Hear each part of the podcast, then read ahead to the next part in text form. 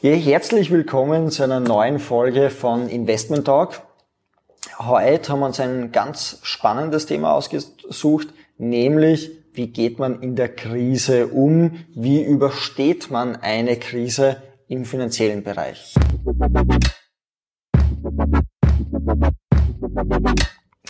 Die, das letzte Mal, wo wir ein Video gedreht haben, wo wir keinen Interviewpartner gehabt haben, haben wir uns über das Thema Inflation angeschaut.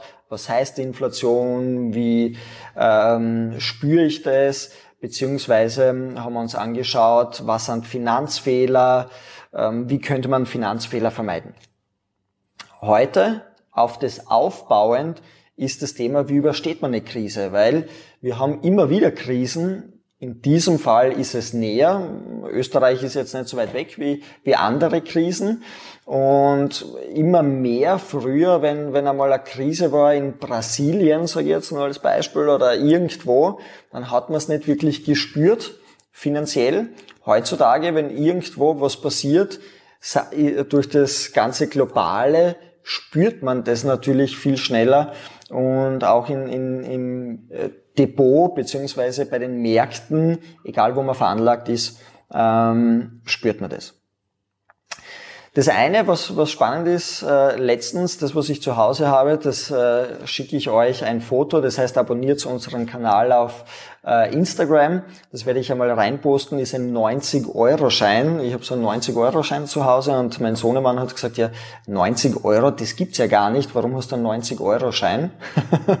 und dann habe ich gesagt, ja, das stimmt, aber der 100 Euro, der ist in einigen Jahren nur mehr 90 Euro wert, weil du kannst dir das nur um 90 Euro mehr kaufen, was äh, ähm, also äh, der Wert von 90 Euro, was eigentlich 100 Euro ist.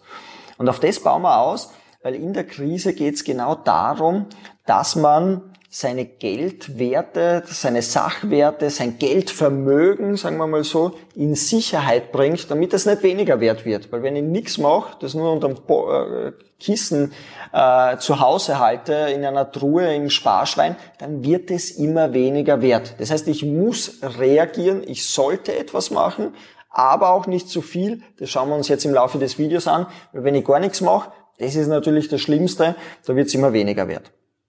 Natürlich ist wichtig, etwas zu machen. Es ist auch einmal okay, etwas falsch zu machen, aber dass man daraus lernt. Weil manche sagen, ja, super, Finanztipps, ich habe gar nichts gemacht und bin auch gut aus der Krise überstanden. Und dann frage ich, ja, wie viel Geld hast du gehabt, dass du das in Sicherheit bringen hast müssen? Und sagt er, ja, 500 Euro. Ja, bei 500 Euro, ob du jetzt gar nichts machst äh, oder das super schlau veranlagst, da wird natürlich nicht viel rauskommen, ja. Äh, äh, weil äh, das war auch lustig. Da habe ich einmal einen Vortrag gemacht, ich glaube, das war in Hartberg, und da haben wir über das Thema Gold gesprochen, dass Gold spannend ist als äh, Absicherung und so weiter. Und dann hat einer gesagt, ja, seltene Erde, was ich von seltener Erde ähm, halte. Dann habe ich mich gefragt, ja, die Frage ist immer, was bringt's einem selber, ja? Und dann habe ich ihn gefragt, ja, wie viel Geld hast du denn zum Veranlagen? Und das war so ein Student, sagt er, 25 Euro. Ich habe gesagt, ja, seltene Erde mit 25 Euro, das ist irgend so eine Blumenerde oder was, was will ich jetzt damit machen? Das heißt, mit 25 Euro seltene Erde, da ist ein Land für Gold natürlich schon, schon schwierig. Das Wichtigste immer, was kann ich machen, was kann ich verändern? Und äh, nicht immer zu philosophieren. Heutzutage philosophiert man so viel und man macht sich so viel Gedanken und Ängste. Und das ist vielleicht der nächste Punkt, ist, weil man hört immer Medien, Nachrichten am Abend und Corona und da. Und jetzt sage ich euch ein Geheimnis, das könnt ihr mitschreiben, ganz wichtig, 80 Prozent der Probleme, die wir hören, sehen, werden niemals eintreten. 80 Prozent. Das heißt, von zehn Sachen, die du hörst, machen acht, äh, wird nie eintreten. Ein, zwei Gedanken musst du machen, natürlich. Was ist im Worst Case? Was ist im Schlimmsten, was passieren kann? Und dann gleich wieder ans Positive. Ja, das ist auch über dieses Thema, wie kann ich eine Krise gut überstehen? Wie kann ich da drüber kommen? Natürlich sollte man sich einmal Gedanken machen, was ist der Worst Case? Aber dann über das Positive. Und über das, wenn wir heute reden, über das Positive, was könnte man machen?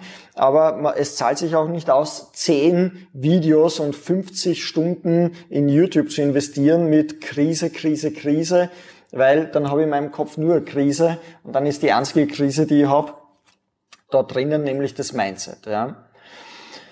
Gut, das erste ist einmal natürlich das Wichtigste ist, es gibt viele Gurus, viele selbsternannte Gurus, die ähm, zwei Monate irgendwie herumtraden und irgendein Programm haben und irgendwas machen ähm, und selber nicht genau wissen, was das ist. Das finde ich auch sehr spannend, wenn man fragt, ja, wie funktioniert das? Ein bisschen detaillierter nachfragt, auf einmal kennen sich die Leute selber nicht aus. Das heißt, das erste ist einmal, investiere in etwas, was du kennst. Kenne das Risiko von dem, was du investierst. Jede Veranlagung, alles hat irgendwo ein Risiko. Wenn du das Risiko nicht kennst, dann kennst du es nicht, aber es gibt ein Risiko. Das heißt, wichtig ist, investiere in etwas, was du kennst. Wenn das zu kompliziert ist, dann hat es meistens einen Grund, warum es zu kompliziert ist. Wenn du dich nicht auskennst, dann ist es vielleicht nicht die richtige Veranlagung, weil du solltest schon wissen, langfristig, wie das ausschaut. Weil da ist auch ein wichtiger Punkt, wenn du nicht nachts ruhig schlafen kannst und dir immer wieder Gedanken machst über diese Veranlagen, dann ist es nicht das Richtige. Da ist besser, du hast ein Sparbuch oder das Geld unterm Kissen, äh, weil dann, dann ist es auf längere Sicht dieser Stress, diese Angst, die du da hast, das Geld zu verlieren, weil du dich vielleicht nicht auskennst, weil es eine Anlageklasse ist oder weil das Produkt nicht passt, einfach das nicht wert. Das heißt, der erste Punkt, ich glaube, das ist eigentlich das Wichtigste überhaupt, ist investiere in etwas, was du kennst.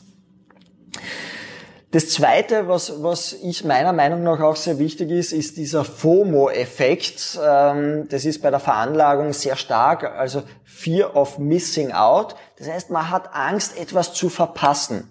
Man investiert das ganze Geld in sehr kurzer Zeit in etwas, weil man Angst hat, uh, der Kurs ist ein bisschen runtergerutscht, ich habe Angst, ich äh, investiere danach. Das, das A und O in einer Krise ist immer Liquidität. Das heißt, dass du flüssig bist, dass du, wenn irgendwas günstig ist, auf einmal die Immobilienpreise runtergehen ist, dass du Eigenkapital hast, dass du was finanzieren kannst, kaufen kannst wenn, ich weiß nicht, die Autoindustrie Probleme hat und auf einmal werden gebrauchte Autos, die vier, fünf Jahre alt sind, billiger und du nachkaufen kannst und du vielleicht ein, zwei Jahre später um das gleiche oder viel mehr verkaufen kannst, toll. Das heißt, ähm, Liquidität ist das A und O. Die Kurse, Aktienmarkt gehen runter, du kannst nachkaufen. Wer kann das? Nur jemand, der liquide ist.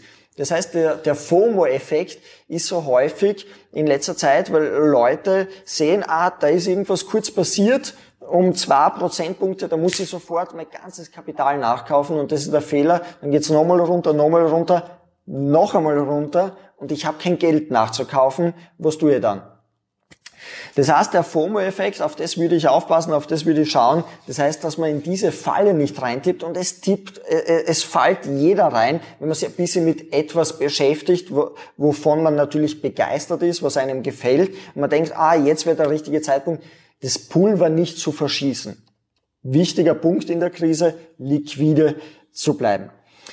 Das nächste ist, das was wichtig ist, ich mache natürlich hier keine Anlageberatung, das kann ich natürlich nicht machen. Ich weiß nicht eure Ziele, äh, was ihr vorhabt, euer Wissens, äh, wie weit das Wissen ist. Das kann man natürlich nur individuell machen. Da habe ich natürlich auch ein Gewerbe.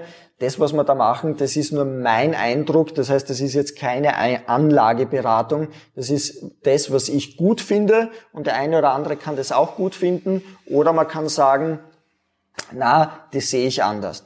Das, was ich halt der Fan davon bin, mittlerweile schon Jahre, Jahrzehnte eigentlich schon, sind Sachwerte. Das heißt, in etwas zu veranlagen, was ich angreifen kann, wo ich Besitzer bin. Und in einer Krise hat sich so etwas immer als sehr sinnvoll herausgestellt. Das heißt, Gold, ein Grund, natürlich Geld, meine ich hiermit, in, in, in zum Beispiel Wertpapiere und so weiter. Da gibt's halt diese ein Drittel, die drei goldenen Gs, sagt man dazu. Das heißt ein Drittel, ein Drittel, ein Drittel. Gold, Geld, Grund. Und äh, in, in Sachwerte zu investieren, weil man wird auch nie wissen, was hundertprozentig das richtige Pferd ist. Ja? Also wenn einer so eine Kugel hat, wo er reinschauen kann, was wird's, super, ich hab's nicht, aber ich weiß, wenn ich überall einen Teil meines Vermögens aufgestreut bin, eines wird sicher sehr stark raufgehen. Vielleicht wird es einmal das Gold sein, vielleicht wird es einmal äh, Wertpapiere sein, vielleicht einmal Kryptobereich. Ja, wenn ich überall Immobilien investiert bin, dann ist egal, was runtergeht, dann schaue ich mir das Depot nicht mal an. Das heißt, als die Aktienmärkte da runtergegangen sind, da habe ich ein Jahr mir das nicht angeschaut. Was soll ich damit? Ich will es eh nicht verkaufen. Das heißt, es läuft halt mit, ja. Oder Immobilien, wenn ich das langfristig halte, was soll ich mir da jeden Tag den, den, die Finanzierungsauszug anschauen? Das ist eh auf 25 Jahre geplant. Das heißt, ich muss in meinem Kopf drinnen haben, wenn ich einen Sachwert habe, dass ich das nicht auf ein Jahr, zwei Jahre mache, wenn ich spekuliere, gibt's auch Leute natürlich, die mit Immobilien spekulieren, die mit Wertpapieren spekulieren, mit Gold, mit Krypto. Aber ich sage mal, ich bin der Fan vom langfristigen Halten. Das heißt, vier, fünf Jahre oder länger, zehn Jahre oder länger, egal welche Assetklasse, also welche Form der Veranlagung, dann zahlt sich's aus. Dann, dann macht's Spaß. Kurzfristig kann sein, dass ich mal Glück hab. Aber wie schaut's langfristig aus? Über Jahre, Jahrzehnte, da, da, da ist Streuung das Beste. So wie im Winter streut man auch ein bisschen Salz herum am Boden, Steine, dass man nicht ausrutscht. Das gleiche ist in der Veranlagung. Es kann einmal gut gehen, aber wenn es die aufhaut und wenn du genau auf der falschen Assetklasse investiert hast, sagen wir nur in Immobilien in den 90er Jahre und da tut sie jetzt auf einmal zehn Jahre nichts, also wirklich nichts, du verkaufst es gleich äh, äh, weiter, äh, ähm, die, die Immobilie, dann ist es blöd. Dann gibt's andere Assetklassen, also Anlageklassen, die viel mehr gebracht haben in dieser Zeit, die mehr Sinn gemacht hätten. Aber wenn ich gestreut habe, dann passt's. Aktuell waren die letzten fünf, sechs Jahre Immobilien super. Aber wie schaut's die nächsten fünf, sechs Jahre aus? Keine Ahnung. Ja. Gut, breite Streuung, das ist wichtig. Das heißt, äh, da habe ich mir so ein Beispiel notiert vom Einhörnchen das äh, vergräbt äh, überall im Sommer, im Frühjahr, jetzt bei mir in Neuwaldeck sehe schon überall, die herumrennen und die vergraben in der Erde äh, ihr Essen. Und 80 Prozent von ihrem Essen werden es nie wieder finden. Aber mit dem 20 Prozent kommen super über die Runden beziehungsweise super über den Winter. Und das Gleiche würde ich jetzt nicht sagen in der Veranlagung, dass 80 Prozent egal sind. Aber wenn man gut gestreut ist, dann werden diese, wenn zum Beispiel Gold sehr stark steigt, überproportional mehr Rendite machen und das Ganze auffangen. Das, was auch wichtig ist in der Krise vor allem, also allgemein aufzupassen, aber in der Krise vor allem, ist der Leverage-Effekt. Das heißt, wenn man einen Kredit oder Geld sich aufnimmt, das man eh nicht hat und damit veranlagt, ist das natürlich höchst riskant logisch. Ja? Das heißt, man hat das eigene Geld nicht, dann läuft die Anlageklasse nicht so, vielleicht ein Minus und dann hat man den Kredit auch noch. Empfiehlt eigentlich keiner. Es gibt immer wieder Leute, die es machen, beziehungsweise in der Krise natürlich doppelt so hart. Das heißt, wenn einer das jetzt aktuell macht, der nimmt sich etwas auf, der hebelt das sozusagen sein Vermögen, kann natürlich viel mehr machen, aber in der Krise kann es natürlich auch komplett nach hinten losgehen und man erinnert sich an diesen Leverage-Effekt, also an diese Überschuldung, natürlich nicht nur nach einem Monat, sondern die nächsten zehn Jahre, wenn man die Schulden abbaut. Das heißt, das ist allgemein sehr vorsichtig, vielleicht Profis, die das machen, aber auch sehr, sehr vorsichtig zu beachten, in der Krise eher nicht. Ja und vor allem auch im Immobilienbereich. Das heißt, ähm, es, es gibt ja sehr viele Leute, die 100% Finanzierung, 110% Finanzierungen machen. Lauft alles super. Aber was ist, wenn eine Krise einmal ist? der Mieter nicht mehr zahlen kann. Du musst jetzt zwei, drei Monate das selber überbrücken. Du hast da 110 Prozent Finanzierung. Das heißt, es deckt sich nicht mal. Du musst jeden Monat vielleicht Geld draufzahlen, damit sich deckt. Jetzt ist vielleicht dein Einkommen auch gesunken. Du bist vielleicht arbeitslos, was auch immer. Und du kannst es nicht mehr zahlen. Aufpassen. Das heißt, jetzt sind wir wieder am Anfang von unserem Podcast, nämlich Liquidität. Das ist das A und O eigentlich in der Krise. Das könnte man auch den Titel machen. Liquidität ist King, weil um das geht's. Das heißt, wenn du nicht liquide bist und auf einmal das nicht mehr zahlen kannst, in eine Notsituation kommst, du musst die Immobilie verkaufen, dann kriegst du vielleicht nicht den Preis, den du gerne hättest und so weiter. Das ist eine Teufelsspirale, die nach unten losgeht. Das heißt einfach liquide sein, beziehungsweise äh, Finanzierungen, die sehr gehebelt sind auch in dem Fall, also 100, 110 Prozent Finanzierungen sind da natürlich gefährlich. Das heißt, da ist besser 20, 30 Prozent vielleicht ein Eigenkapital zu haben. Ab Sommer eh kein Thema mehr, da braucht man es eh. Aber einfach aufzupassen, was ist einmal, wenn ich es mir nicht mehr leisten kann. Auch dem Worst Case zu bedenken. Jetzt haben wir eh schon fast am Ende, das heißt Fixkosten senken, Ausgaben zu schauen. Das war unser fünftes, sechstes Video. Da könnt ihr einfach runter scrollen, beziehungsweise bei den YouTube-Videos euch das anschauen, wie erspart man sich Geld, was gibt's für Möglichkeiten. Aber das ist natürlich auch ein Thema, wenn es einmal eng ist, äh, beziehungsweise eine Krise ist, das dauert ja jetzt nicht die nächsten zehn Jahre an. Krisen, da gibt's Statistiken, also finanziell gesehen jetzt, also eine Finanzkrise, die dauern vielleicht drei Monate bis ein, zwei Jahre. Dann geht der Trend schon wieder in die andere Richtung. Aber da muss man einfach sagen, okay, das nächste Jahr wie ist es mit meinen Ausgaben? Kann ich irgendwo sparen? Ich äh, hole da nur kurz Revue. Kann ich irgendwas einsparen? Strom, Gas, meine Versicherungen, Kredite? Kann ich irgendwie vielleicht ein bisschen aufs Auto verzichten, andere Sachen machen? Kann ich irgendwas zu Hause verkaufen? Das heißt einfach einmal eine Zeit lang einen Schritt zurückgehen, dass man dann wieder Anlauf nimmt. Das heißt ja nicht, dass ich ewig wieder sparen muss, aber einfach ein bisschen vorsichtiger zu sein. Wenn ich überlege, okay, vielleicht einen neuen Fernseher zu kaufen, der alte geht eh. Warum gleich einen neuen kaufen, wenn jetzt gerade eine Krise ist und vielleicht die Liquidität, die Mitteln anders nutzen kann? Ja, natürlich auch ein Zweitjob, dass man sagt, okay, das läuft jetzt gerade nicht so äh, oder ich verdiene ein nettes Geld, ich habe Kapazitäten, in der Früh könnte ich irgendwas machen, am Abend könnte ich irgendwas machen, was für Jobs gibt's da? Gibt's immer Möglichkeiten, um liquide zu bleiben. Ja? Wie gesagt, Krisen, wie überstehe ich eine Krise? Das waren so einmal die wichtigsten Punkte.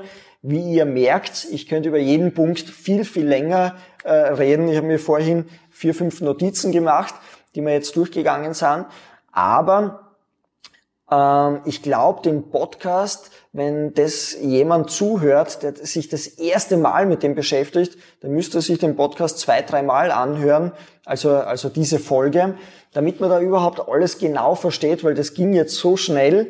Aber da waren einige Punkte dabei, die doch sehr wichtig sind.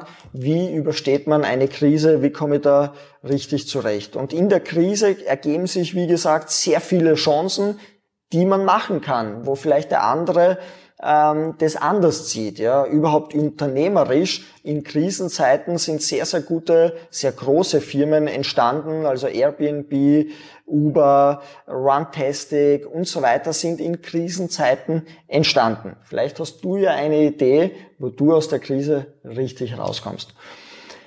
Hat euch der Podcast gefallen? Hat euch die Folge gefallen? Habt ihr euch was mitnehmen äh, können? Schreibt es in die Kommentare. Falls ihr das bei YouTube seht, abonniert den Kanal, leitet das weiter. Es ist natürlich sehr viel Aufwand, so einen Podcast zu machen, zu filmen, zu schneiden, Ton, Video und so weiter, das Ganze hochzuladen. Ähm, uns würde es freuen, wenn ihr uns unterstützt, dass ihr uns zeigt, hey, die Jungs sind am richtigen Weg und die Mädels. Jawohl, ein Like, beziehungsweise ich bewerte den Podcast, das würde uns natürlich viel helfen, weil wir sehen, wir machen was richtig. Euch einen schönen Tag und alles Gute aus der Krise raus. Tschüss. Thank you.